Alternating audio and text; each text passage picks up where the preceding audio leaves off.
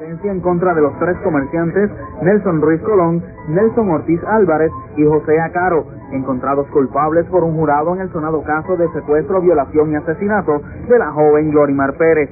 Mero hecho de la inexistencia de perfil genético de un convicto en una escena no lo exonera ni lo exculpa siempre y cuando, como en este caso ocurre, haya otra evidencia incriminatoria suficiente como para que se mantenga esa convicción.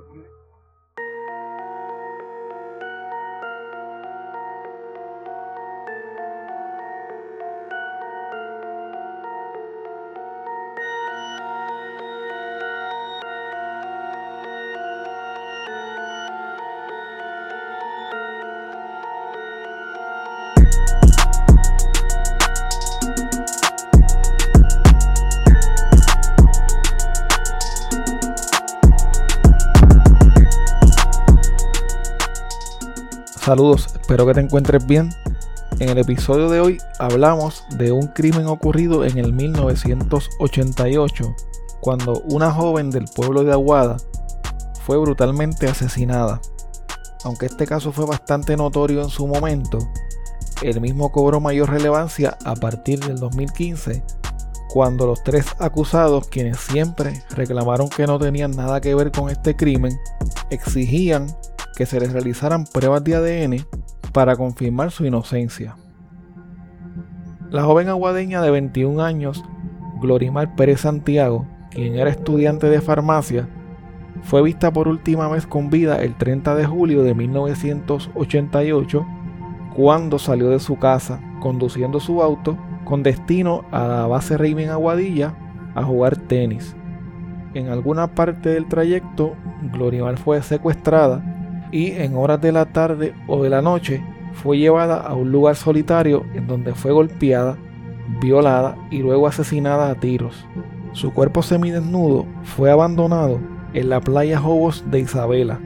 Luego de cometer el crimen, él o los criminales se marcharon en su auto. De esta cruel forma acabaron con la vida de esta prometedora e indefensa joven. La investigación criminal de este caso quedó en manos del fiscal Andrés Rodríguez Elías y del investigador de la Policía de Puerto Rico, Ramón Pérez Crespo.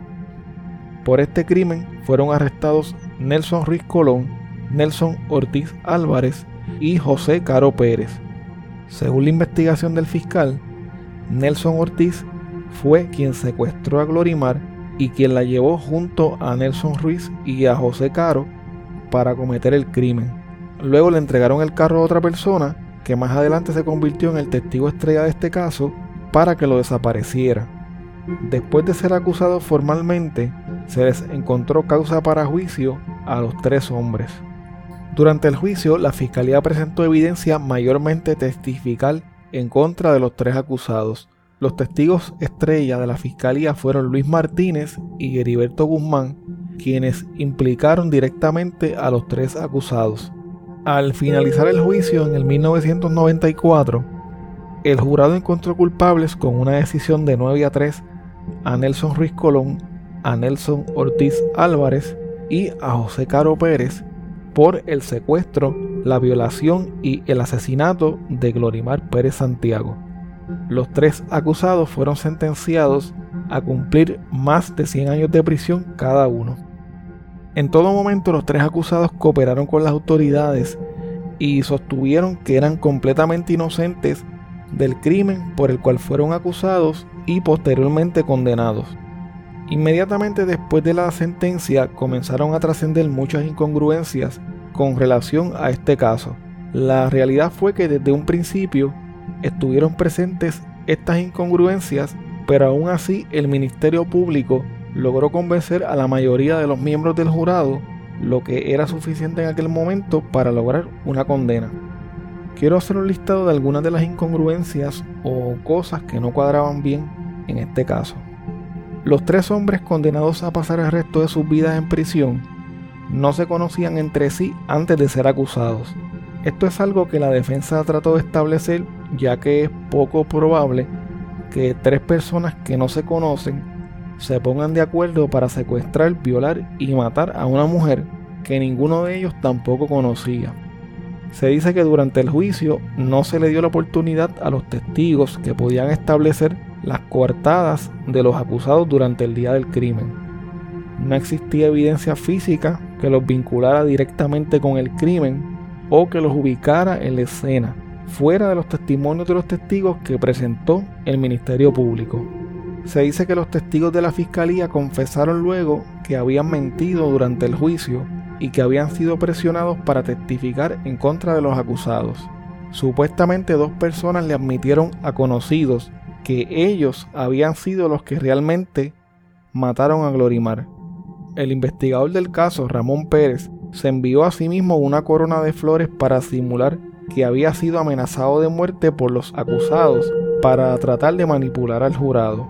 Aunque en el auto de Glorimar se levantaron huellas dactilares, ninguna de las huellas era compatible con las de los tres acusados.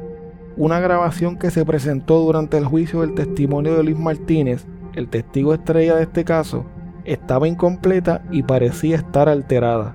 Además, la secuencia de eventos que relataba este testigo no coincidía con el informe forense de la autopsia. Existe otra grabación del testimonio de Luis Martínez en la que había una laguna de unos 25 minutos.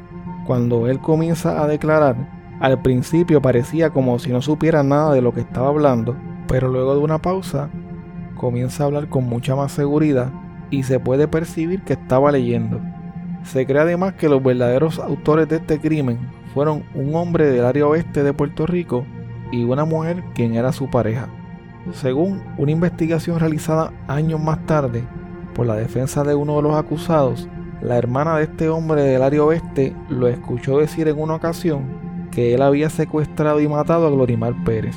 También dijo que el día del crimen le había prestado el carro a su hermano y cuando él se lo devolvió, ella se percató de que el baúl tenía manchas de sangre. Además, la pareja de este hombre tenía varios arañazos visibles luego de la muerte de Glorimar y hay una persona que asegura que vio a ese hombre con Glorimar la misma tarde en la que ella fue asesinada. El fiscal Rodríguez Elías renunció a su cargo al poco tiempo de haber logrado la convicción de los tres acusados. Casualmente, este fue el mismo fiscal que estuvo a cargo de la investigación de la llamada masacre de Trujillo Alto, en la que fueron asesinados Aide Teresa Maimí y sus dos hijos. Los dos hombres que fueron convictos de este otro crimen aún sostienen que son inocentes y que su caso fue fabricado.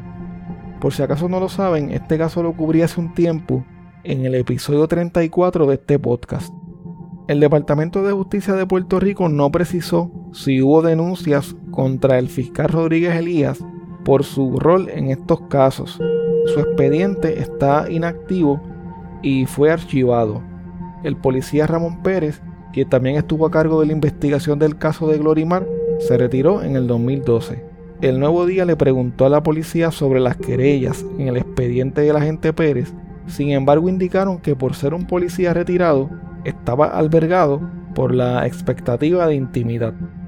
Un investigador privado contratado por uno de los acusados indicó que antes de entrar al caso de Glorimar, el agente Pérez pertenecía a la unidad de inteligencia de la Policía de Puerto Rico que se disolvió luego del caso del Cerro Maravilla. Recuerdan que se hacía una carpeta para las personas que no estaban, no estaban afines con el gobierno establecido, eran independentistas o socialistas, pues se hacía un expediente. Pues él trabajaba para esa fecha, eh, para ese tiempo, él trabajaba, tengo entendido, en ese grupo, lo que llaman la división de inteligencia. Se rompe esa división y nos mandan a diferentes divisiones y ya le enviaron a la división de homicidio. Ese cadáver aparece en la playa de Isabela, de acuerdo a, la reglamentación del área eh, y de acuerdo a Euclides Herocho, que era el, director del CIC, esa investigación tenía que realizar el CIC de San Sebastián. Pero como era su primer caso, él quiso cogerlo. Yo lo quiero, yo lo quiero, yo lo quiero. Regresando un poco atrás en el tiempo, a pocos meses de la sentencia de Nelson Ruiz, Nelson Ortiz y de José Caro, los testigos de la fiscalía se retractaron de sus testimonios y dijeron que habían mentido. El mismo juez que lo sentenció, Reinaldo Franqui Carlos, aceptó la solicitud de un nuevo juicio y ordenó que fueran escarcelados el 21 de diciembre de 1995. El entonces secretario de Justicia, Pedro Pierluisi, ahora actual gobernador de Puerto Rico, se oponía a la decisión del juez. Por los próximos tres años, luego de su escarcelación, los tres hombres, ahora ex convictos, estuvieron libres y continuaron con sus respectivas vidas. José Caro Pérez se casó con la que era su novia en aquel momento y juntos tuvieron dos hijos. Nelson Ortiz Álvarez se fue para los Estados Unidos a trabajar y allá procreó a su cuarto hijo. Repentinamente la alegría terminó de nuevo para estos tres hombres y para sus familias. El 22 de noviembre de 1998, el tribunal apelativo revocó la decisión del juez Frankie Carlo, alegando que éste había abusado de su discreción al creerle al testigo que se retractó y al ordenar un nuevo juicio. Los tres hombres fueron ingresados nuevamente a prisión para que continuaran sirviendo sus respectivas condenas, pero el juez Frankie Carlo se sostiene en que la nueva evidencia que le presentaron era suficiente para ordenar un nuevo juicio. Él dijo también que durante el juicio tenía serias dudas sobre la culpabilidad de los tres acusados, pero tuvo que acatar la determinación del jurado. Según dijo la ahora ex juez, luego de esto, la presión política frustró su renominación a su cargo en la judicatura, por lo que se vio forzado a renunciar en el 1999. En el 1988, cuando ocurrió el asesinato de Glorimar Pérez, los análisis forenses de ADN en Puerto Rico eran prácticamente inexistentes. Según la página del Instituto de Ciencias Forenses, no fue hasta el 1998 cuando se estableció un laboratorio forense de ADN y serología en Puerto Rico con el objetivo de analizar diferentes tipos de evidencia biológica recuperada en las escenas de crímenes. Ese mismo año se firmó la ley del Banco de Datos de ADN de Puerto Rico para crear un depósito estatal de los récords de ADN incluidos en un sistema de registro administrado por el Instituto de Ciencias Forenses de Puerto Rico exclusivamente para identificar a los responsables de cometer violación, asesinato, secuestro y otros delitos graves. El análisis forense de ADN fue reportado por primera vez en el 1984 por el doctor Alex Jeffries de la Universidad de Leicester en Inglaterra, cuando se dio cuenta de que el ADN contenía secuencias que se repetían una al lado de la otra. El doctor Jeffries también descubrió que estas secuencias que se repetían eran diferentes para cada persona. En el 1987 se utilizaron por primera vez pruebas de ADN en el caso de Tommy Lee Andrews, quien fue acusado de violar a una mujer durante un robo.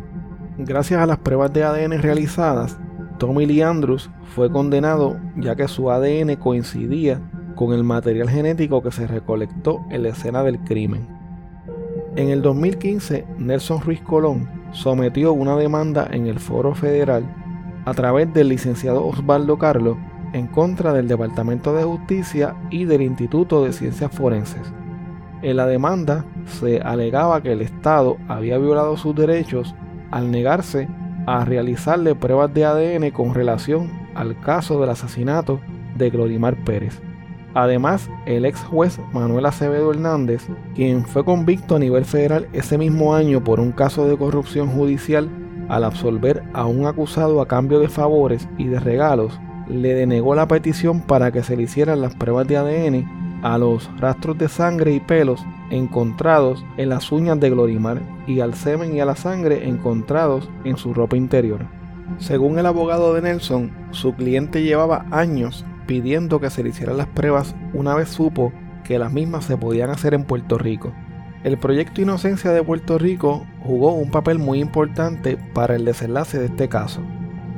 The Innocence Project es una organización sin fines de lucro que fue fundada en el 1992 por Peter Newfield y Barry Sheck en la Escuela de Derecho Cardoso de la Universidad de Yeshiva en Nueva York, con el fin de exonerar a personas condenadas injustamente a través de las pruebas de ADN y de reformar el sistema de justicia penal para prevenir futuras injusticias.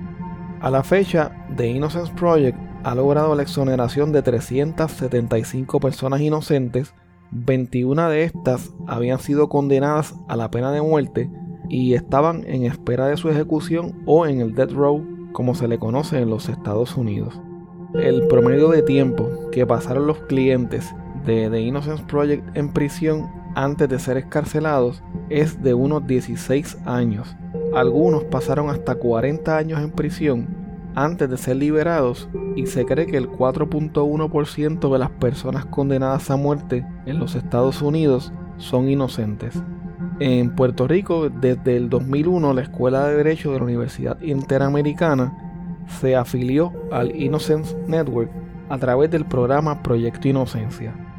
El Proyecto Inocencia en Puerto Rico investiga casos de convictos que sostienen que son inocentes. El 90% de los casos en los que interviene el Proyecto Inocencia son casos en los que existe evidencia biológica que puede ser examinada mediante el análisis de ADN. Se estima que cerca de 600 confinados en Puerto Rico podrían demostrar su inocencia. Los convictos que cualifican para ser representados por el proyecto Inocencia son los que han sido sentenciados por violación, tentativa de asesinato, asesinato, escalamiento y secuestro. Para que el proyecto Inocencia los pueda representar, tiene que haber evidencia biológica, como por ejemplo piel, cabello, sangre o fluidos corporales. El confinado que quiere probar su inocencia tiene que someter una declaración jurada en la que asegura que es inocente del delito por el cual resultó convicto. Si miente en su declaración jurada y se prueba que no era inocente, se expone a ser acusado de perjurio. Además de exonerar a los convictos que son inocentes, el proyecto Inocencia tiene como objetivo conseguir que los verdaderos culpables enfrenten la justicia y que se someta a legislación que evite que este tipo de situación se repita. A finales del 2015, el Proyecto Inocencia asumió la representación legal de Nelson Ortiz Álvarez y le solicitó al Departamento de Justicia que ordenara las pruebas biológicas con el fin de lograr su exoneración. Del resultado de estas pruebas dependía si se podía lograr exonerar también a Nelson Ruiz y a José Caro y además se podrían utilizar estos mismos resultados para tratar de encontrar a los verdaderos culpables. Aunque el Instituto de Ciencias Forenses en el 1988 no estaba obligado por ley a preservar la evidencia biológica de este caso por tanto tiempo, la misma, afortunadamente para los tres convictos, había sido preservada. El Instituto de Ciencias Forenses conservaba cabellos, sangre, las uñas de ambas manos de Glorimar, un calzoncillo blanco, un panty amarillo, una polo rosada, un pantalón corto blanco y un pedazo de papel blanco. Esas eran las piezas de evidencia que el proyecto Inocencia y los abogados de los tres convictos deseaban que fueran comparadas con su ADN. Aunque en un principio el Ministerio Público estuvo bastante reacio, el secretario de Justicia en ese entonces, César Miranda, le pidió al Instituto de Ciencias Forenses que buscara toda la evidencia que estuviera disponible en el caso del asesinato de Glodimar Pérez Santiago para que se hicieran las nuevas pruebas biológicas que reclamaban los tres convictos por este crimen. Desde que advine en conocimiento de este caso, antes de que surgiera la carta del licenciado Fontanet y desde antes que se radicara el caso civil en el Tribunal Federal, ya le había solicitado al Instituto de Ciencias Forenses a que identificara qué es lo que hay disponible de evidencia para que lo sometamos a las pruebas. El 29 de diciembre del 2015, el gobernador Alejandro García Padilla firmó la ley de análisis de ADN post sentencia. Esta ley permite que una persona declarada culpable de ciertos delitos pueda acudir ante el tribunal para solicitar que se ordene que se le haga un análisis de ADN a la evidencia biológica obtenida para lograr una convicción. A principios del 2016 se le realizaron las pruebas de ADN a Nelson Ortiz Nelson Ruiz y a José Caro. En mayo del 2016, el Instituto de Ciencias Forenses reveló los resultados de las pruebas realizadas. En la evidencia analizada no se detectó el perfil genético de Nelson Ruiz Colón, de José Caro Pérez ni de Nelson Ortiz Álvarez. Las piezas de evidencia analizadas contenían material genético de una mujer y de un hombre que no eran compatibles con ninguno de los tres convictos en este caso. Bueno, el primer día cuando supimos ya la noticia, pues eso fue una gritadera allá arriba de los muchachos y, y pues a llorar un ratito ahí, ¿me entiendes? ¿Cómo te, te enteraste? Este, fue por radio, sí, por radio, que un compañero mío estaba usando y, y me dijo, mira Nelson, dieron las las- las pruebas, está hablando tu abogado ahí.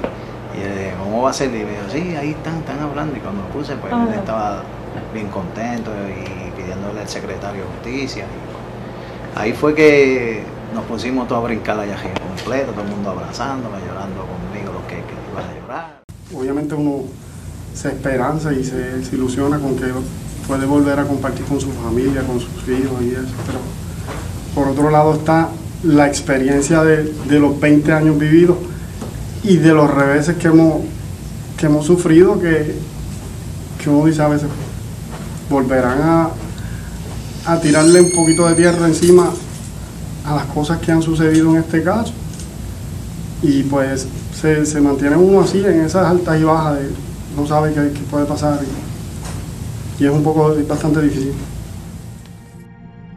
Luego de tener conocimiento de los resultados, la abogada Vanessa Mulet del Proyecto Inocencia, quien era la representante legal de Nelson Ortiz Álvarez, dijo lo siguiente.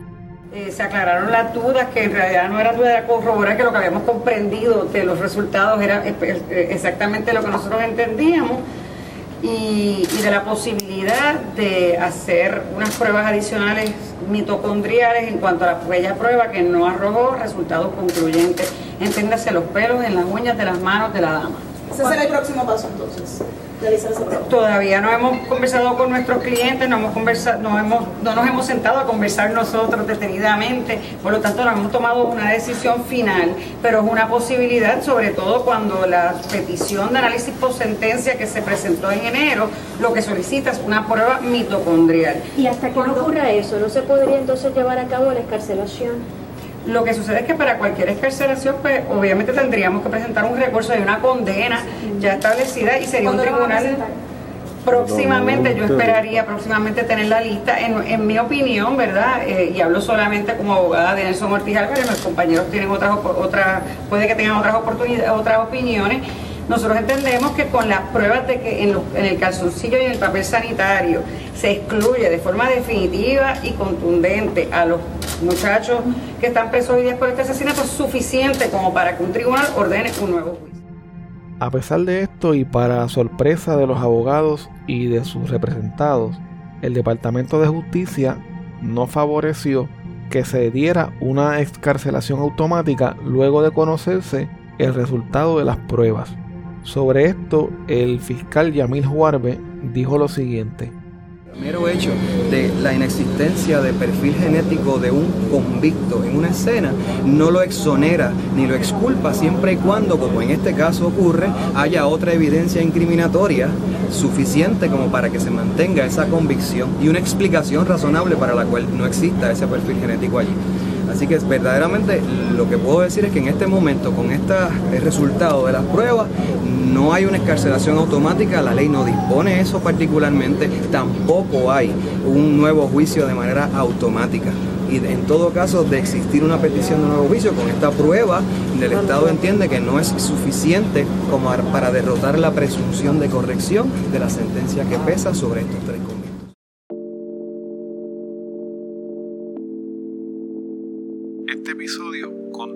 próxima semana.